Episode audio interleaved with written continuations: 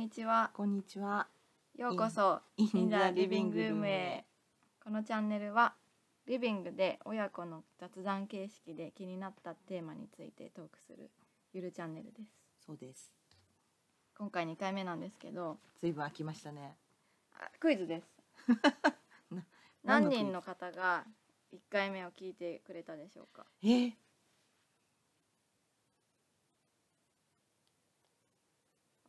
もう二十人。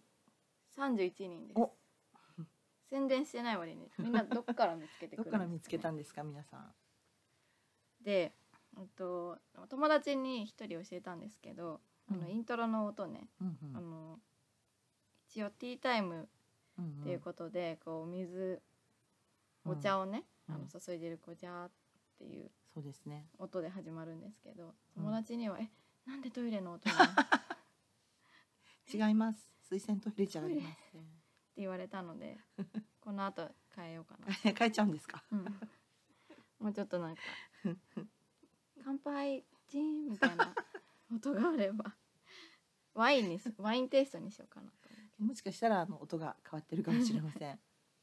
はい。はい、で今回は2人で「スマホ脳」という本をうん。それぞれ読んでうんうん。テーマに話したいなと思ってるんですけどちょっとうんこの本のご紹介お願いしごます。紹介ですか？はい。あの。えっ、と、スウェーデン人の精神科医のアンデシュ・ハンセンさんっていう人が書いた、えー本ですね。えっ、と。なんか英訳はインスタブレインっていうらしいです。現代はスウェーデン語なので読めないという。はい。そうですね。ね。結構なんか話題になっていて、本屋さんとかでもよくこう見かける見かけてる方いらっしゃるんじゃないかなと思うんですけど、黄色の本だよね。帯が赤で、脳の絵にスマホがジャーンって刺さってる 衝撃的なイラスト。みたいなイラストの本です。はい。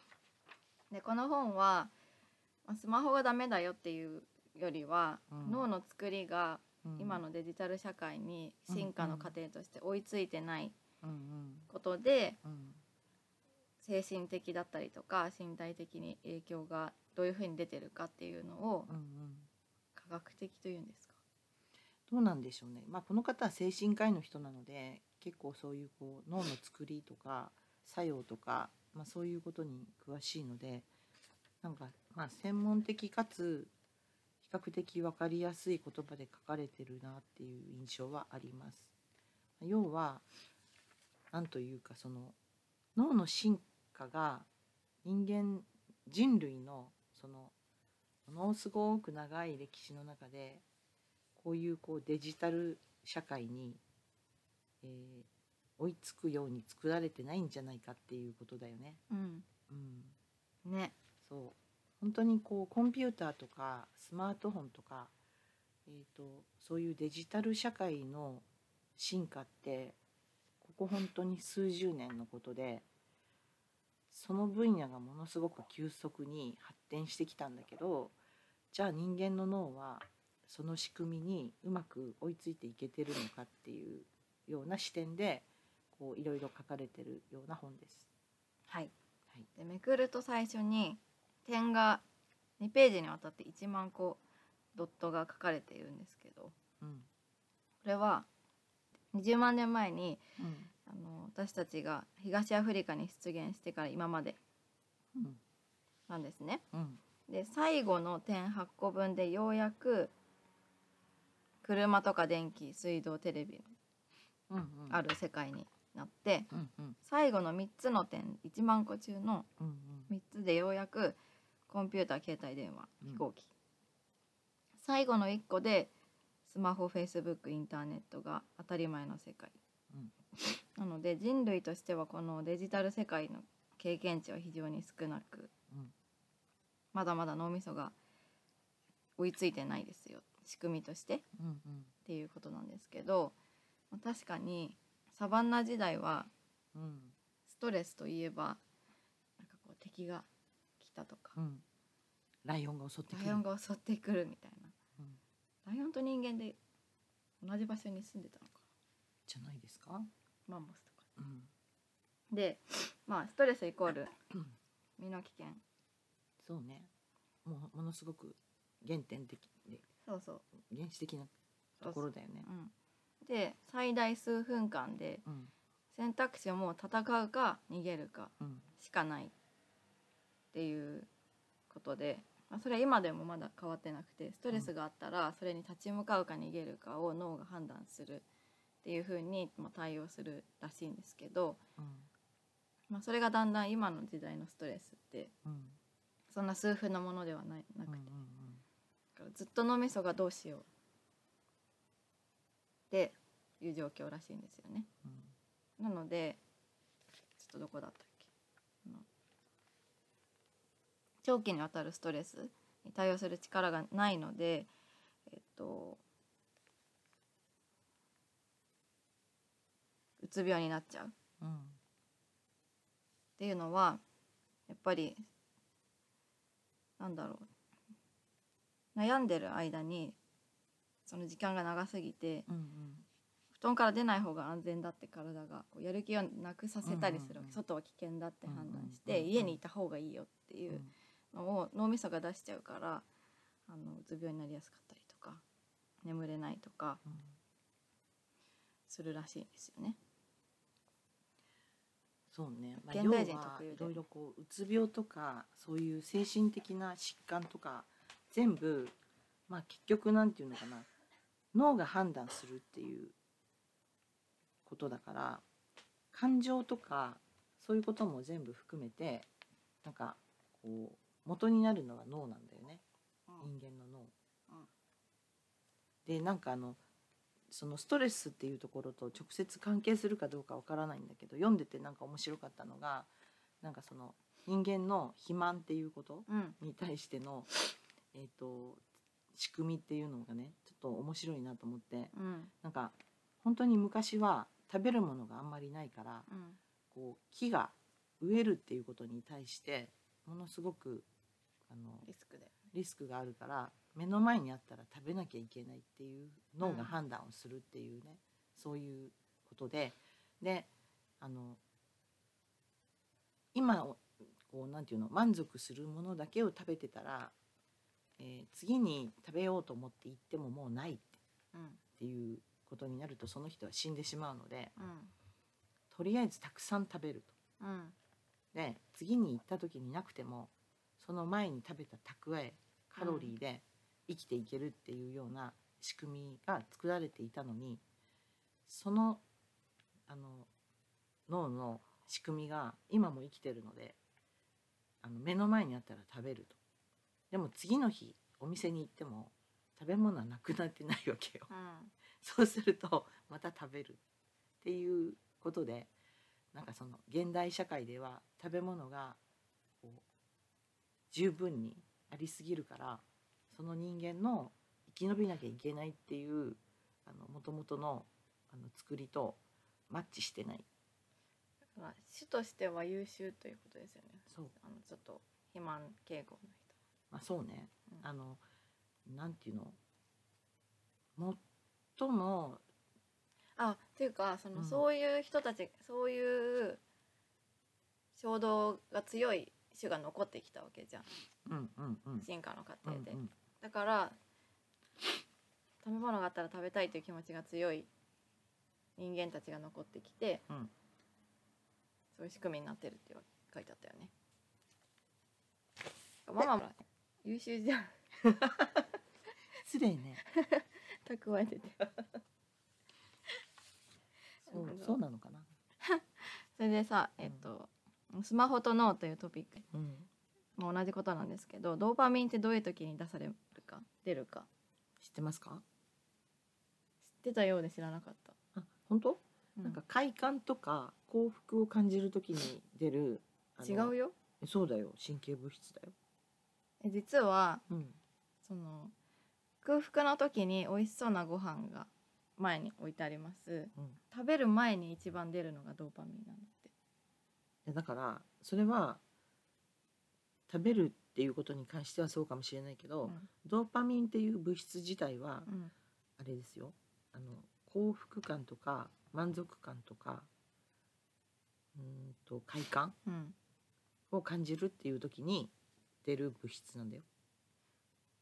あのなんていうの？空腹の時に、えー、と目の前にご飯が出てきて食べる前に一番出るって書いてあったよ。てくるのがドーパミンっていうことじゃないよ。でさあこれに集中しろって行動を促すのがドーパミンでうん、エンドルフィンが満足させるらしい。ああうんうんでその同じように、まあ、周囲の環境を理解するほど生き延びられる、その新しい情報を探す。周りの人例えばサバンナでさあの人が強いらしいとかさうんうん。あの人には逆らわない方がいいとかさうんうん。そういうこう集生き延び落のるための情報が。術ですね。術を、まあ、理解してるほど生き延びられるっていうのが植え付けられてるから、うん。まあ、人間って新しい情報が欲しいうんじゃないですか。それに関してもドーパミンを感じるのね。うん。でえっ、とまあそれも同じさまた古代の話になるんですけど A さんと B さんがいた時にじゃうん。あ課題として食べ物の入手っていうのがあった時さっきはあのあったらあるだけ食べておくっていうのもあったけど、とにかく新しい環境に行きたいとかうん。次の場所に行きたいって思ってる人の方がやっぱり移動すれば移動するほど食べ物があるからうんうん。生き残ってて、うん。そこにステイしたい人はうん。やっぱり飢餓で死んでしまうっていうのもあったらしいから、うん。そういうのそういうことがあって引き続き私たちはねうん。新しい情報を追い求めるんだけどうん。ドーパミンの話に戻ると今読んでるページよりもうん。次のページが気になってドーパミンが出るんだって。うん。こうスワイプしたいみたいうん。ななんか確かに私 TikTok1 時間ぐらい見れるの。なんかねちょこっと出てたのがさあの例えば教室でじっと座ってその集中っていうことで言うとねうん。なんかずっとす座ってられる子とうん。座ってられない子みたいな、うん。まあ、さっきの話だとさなんかこういろんなところに移動したいっていう意欲っうん。ていうのを持ってると教室でずっと座ってられなかったりするじゃない。でもそれって今ではなんかあの多動うんうんなんだっけ？ADHD そうそうそうの子供ってなっちゃったりとかうん、うん。人間の本来の欲求というか衝動に従うとなんかこう今のいろんなあのルールに適合しなかったりとか、うん。そういうことも出てくるのかね。ね。うん、確かに。でもなんか TikTok 見続けるのはちょっと良くないかもしれないね。いやなんか1時間ぐらい見ちゃうんだけど そうすると昨日言ってた。怖い。あの最後の最後はもう見る TikTok おすすめの TikTok がなくなって。なくなってサバンナでワニがシマウマ食べるシーンが出てきてすっごいグラグロくてもう本当にトラウマになって。なんか助かる系だと思った。よくさこうワンちゃんが死にそうで「あ助かった」みたいなのとかあるじゃん。川でこう流されそう、うんうんそれ系だと思ってたら普通にちょっとグロかったから。ほんとトラウマになって。あの別のシーンでカエル見ただけでまたなんかあまたグロいやつかもしれない。TikTok 見すぎっていう話でした。は良くないなって思ったんですけど、はい、で集中力とマルチタスクっていうあのそその中でもすうん。面白かったのが集中力に関するトピックで、うんうん、マルチタスクできますか？多分私苦手なタイプです。本当、うん、一つのことにこう結構ガッて集中して、うん、なんか本だったら本をずっと読むとか。うんうんなんかそういうなんか同時に。何々しながら何々するって苦手。私できてると思っててうん。あの仕事しながらラジオをこう流したりとかかっこいいみたいな。かっこいいとかじゃないし。なんかもうどどっちも2つもやってうんうんこう時間ないけどこなしてる私みたいな。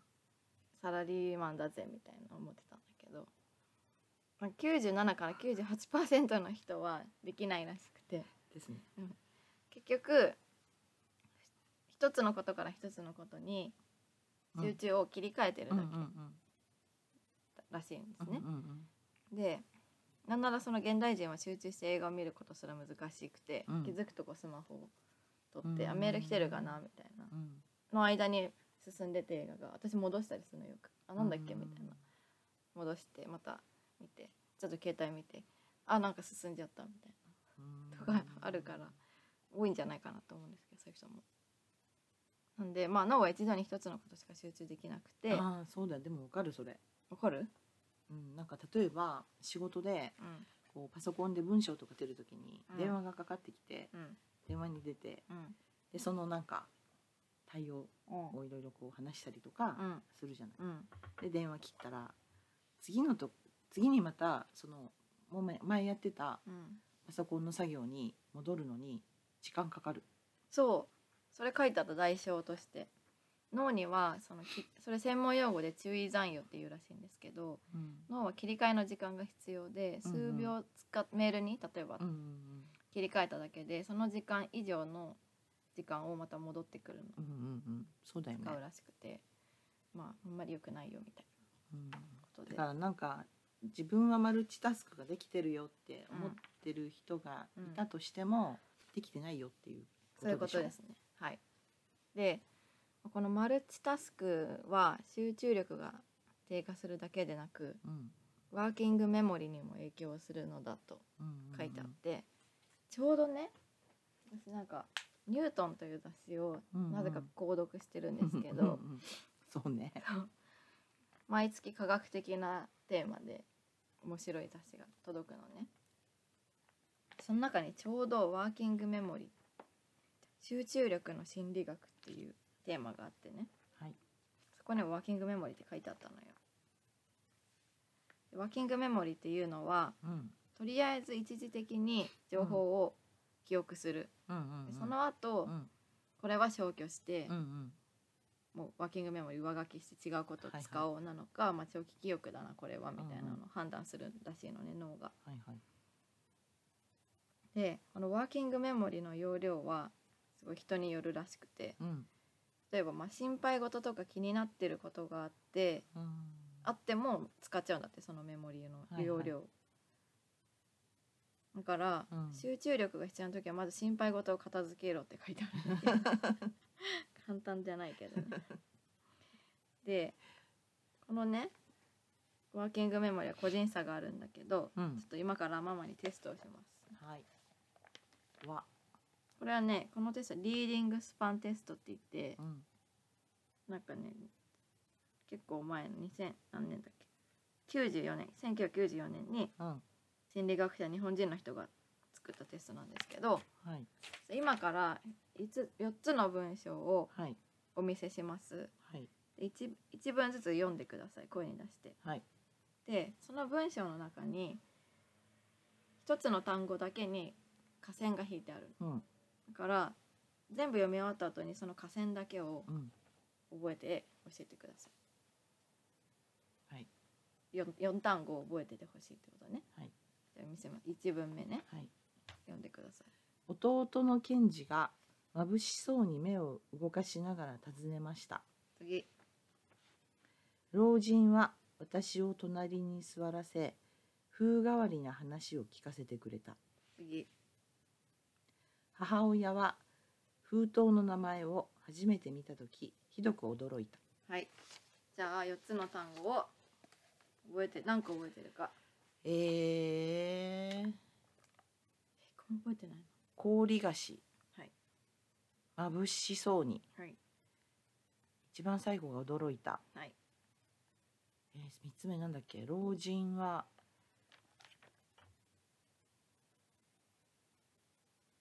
3つ目は出てこない。はい、えー風変わりなです。風変わりなだ。これはあでも大丈夫です。結果は非常に普通の人です。平均して3単語覚えられるかあよかったじゃあで5つ読んで全部うんうん。5単語覚えてる人はうん。ほとんどいないです。とても少ないらしい。でこのよう人によってまあ違う要領をうん。うまく使いながらこう人間はね、うん。なんかね今ね引っ掛けがあるのかなとかいろいろ考えて、うん。なんか実はその4つの単語だけじゃなくて文全体何が書いてあったんですか？とか後で聞かれたら嫌だなとかいろいろ考えちゃった。そのなんかね注意散漫な人は河川じゃない単語を覚えちゃうんだへえ。であの超面白いんですけど集中力はうん。無視する力なの。うん。何かを。うんうんうん。そうね。うん。わかるわかる。何かに集中すまあいい言い換えてるだけだけどうん。それはね AI でもできない。んだって、あん。のこれカクテルカクテル現象とか言うんだっけ？な例えばさパーティーに行ってさうん。すっごい雑音の雑音の中で、うん。自分が話したい人の声だけ聞こえうんて、うん。周りの雑音聞こえなくなったりするじゃん、パーティーで、うんうんそれも集中なんだけど、うん。それは AI はできない能うん力らしい、うんそのワーキングメモリーの話なんだけどさうんうん。何かを取りに部屋にと何か取りに行こうと思って出て階段登ってる間とかにあれ何何しに来たんだっけ？みたいなことってたまにあるじゃん。それもなんかワーキングメモリーに一旦入れたんだけど部屋部屋出た時に誰かに会っちゃったりとかうん。うんなんか違うこと考えてうんうん。もうその情報を取り出せなくなった時にうん。起きることらしいですね。なので、まあ、結果ねそのマルチタスクをしているとそのワーキングメモリーがへ減るってこと、そう。あの無視する力が減ってうん、集中力が減るってことでき集中力が低下するってことか。そう。いいろんな些細なことに注意を払いすぎて情報を無視するのが苦手になっちゃう。うーん。まあでもなんかさっきの TikTok の話もそうだけど、うん。結局そのスマホ脳っていうタイトルのこのスマホ？うん結構みんなが今スマホに依存してるとかっていう人が増えてきてるってよく言われるじゃない、うん。でもスマホってうん。なんか結局こうこの画面上でうん。次から次にうん。こう情報をなんていうの？なんかこうスルーしていく感じ？うん。で一つの、まあ、何かについてこう調べるっていう機能ももちろんあるけど、うん。大体の人がこう長時間そのスマホにうん。依存してる人ってこう別にすごくその一つの欲しい情報をうん。なんかこそうだね。うね探求してるわけじゃなくて、っうん。なんかないかなって感てじ言ってこう次々動画だったり、まあ、うんニュースだったり何でもいいんだけど、表面をそうこうすごい、そうだね。うん、私なんて何か調べたくて開いたのになんか全然違うあ LINE 来てるって思って LINE 見て その後あなんかちょっとインスタ見ようって見て閉じて、うんあなんで携帯開いたんだっけ？みたいなこととかあ違う違う何々を調べたいんだったって思ってそれもう一番よろしくないやつですね。そう。あとなんか Google 現象って言われてるんだけどうん。調べました。いやうんうん。別にまたここ見れば書いてあるからうん。覚えなくていいやっていう風に脳が思ってるらしくて全然その脳に記憶が定着してないっていう現象があるらしくてうんうん私も本当にもう思い出せない。あでもわかる。なんか私本当に学生の頃って別にこうインターネットとかパソコンとか、うん。あの携帯電話とかがない時代だから、うん。英語英単語調べるのって辞書を引くっていう そういうもう本当にそのツールしかなかった時代うん。は、その辞書を自分で引いてうん。その単語の意味を覚えるっていう、ね。そこにすごいフォーカスして集中するじゃない、うん。でも今あの英会話習いに行ってるじゃない、うん。で分かんない単語とかがあったりとかして、まあどうしてもあの手近にあるスマホで調べるけど、うん。まあ、年齢のせいもあるか年もしれないけど。齢のせいじゃない。覚えられないね。あでも紙に書くといいとか書いてあったよ。あの、年齢のせいじゃないって言われたらさ、うん。身も蓋もないんですよね。え？いやでも気になってるのはその今後ねうん。ま結構この害そのつ携帯とかこのアプリ作ってる人もうん。その人間の脳の仕組みとかどういう時にドーパミンが見えるかとかも分かってるわけじゃんもう。ん、ういいもちろん。ねいいね作っちゃった人いいねの機能。なんか僕はとんでもないものを作ってしまったって言ってたよ。こないだそうね。なんかこう、うんまあ、人間のそう欲求とかさうまくあね。そういうのをうまくこう利用してるんだよね。そう。だからそれを逆になんかビジネスのためお金を作りたいと思ったらさ悪用するわけじゃん、うん。でもどうなんだろうね。今後なんだろう。やっぱり人間として健康的にいられるように制限するべきだっていう会社が出てきてうん。例えばインスタグラムは最長20分しか見れない機能をつけるとかわからないけどなんかそういう制限をしたりするのかね。どんぐらいさだってお金作りたければいくらでもさなんか中毒にした方がいいいいじうん。まあでもそこはもうさなんて言うんだろう。まあわかんない。子供に関してだけはゃん、うん、なんかそういう機能があってもいいかもしれないけどあるよ多分。うん。なんかまあ私今子供がいちっちゃい子供がいないからさ、うん。そういうあの子供用のねどんな機能がスマートフォンについてるかあんまり詳しくないんだけどさ。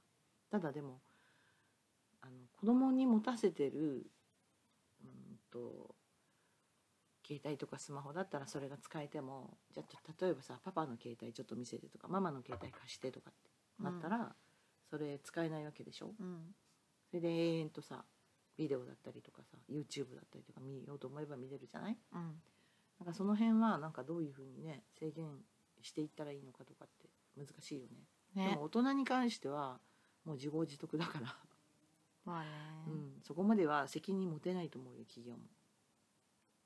でもそこはもう自分で考えてくださいじゃない？提供はしますよ。うん。でも見るか見ないかあなたの判断ですよっていうところだからさ。そっか。そうだよ。そこまで人任せにはしちゃいけないよ。自分のね体と行動には自分が責任持たなきゃ。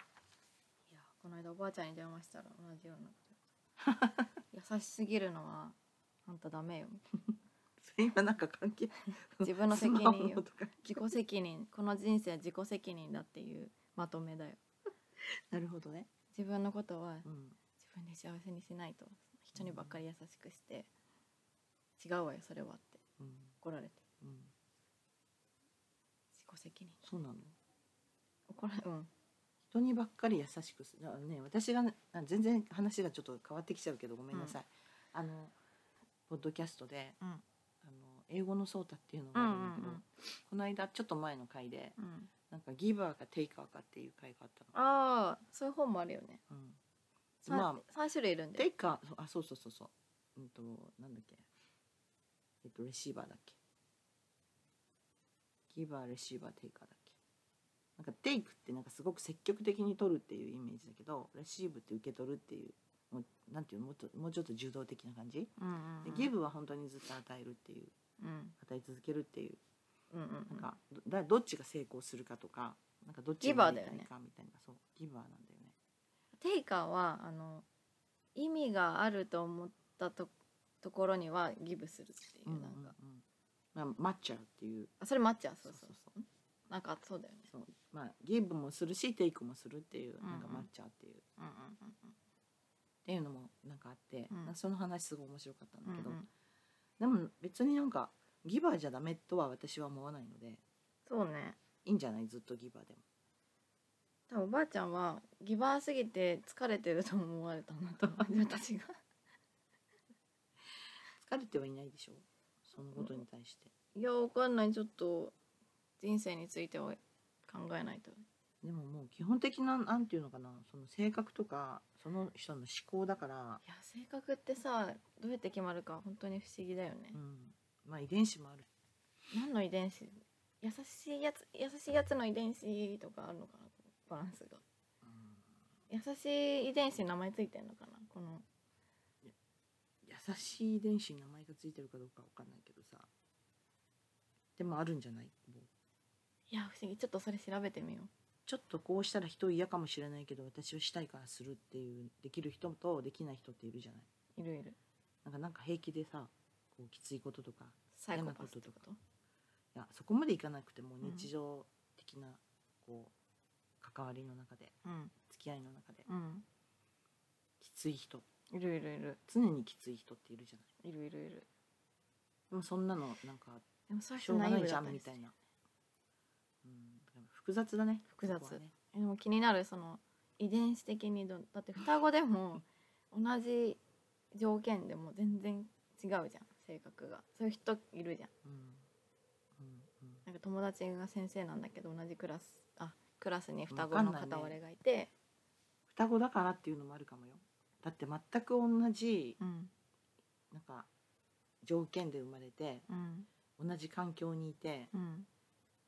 その要はさわかんないけどライバル的な部分もあるじゃない。うんうんうん。なんか主張しないとそれそれこそさ さっきの スマホ脳の人間の原点のところに戻るけど、主張しないと食べれないみたいな。はいはいはい。ここにあるものを。そうだね。そう。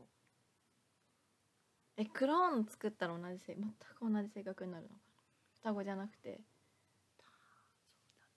どうだろうね気になる。急に小声になってね。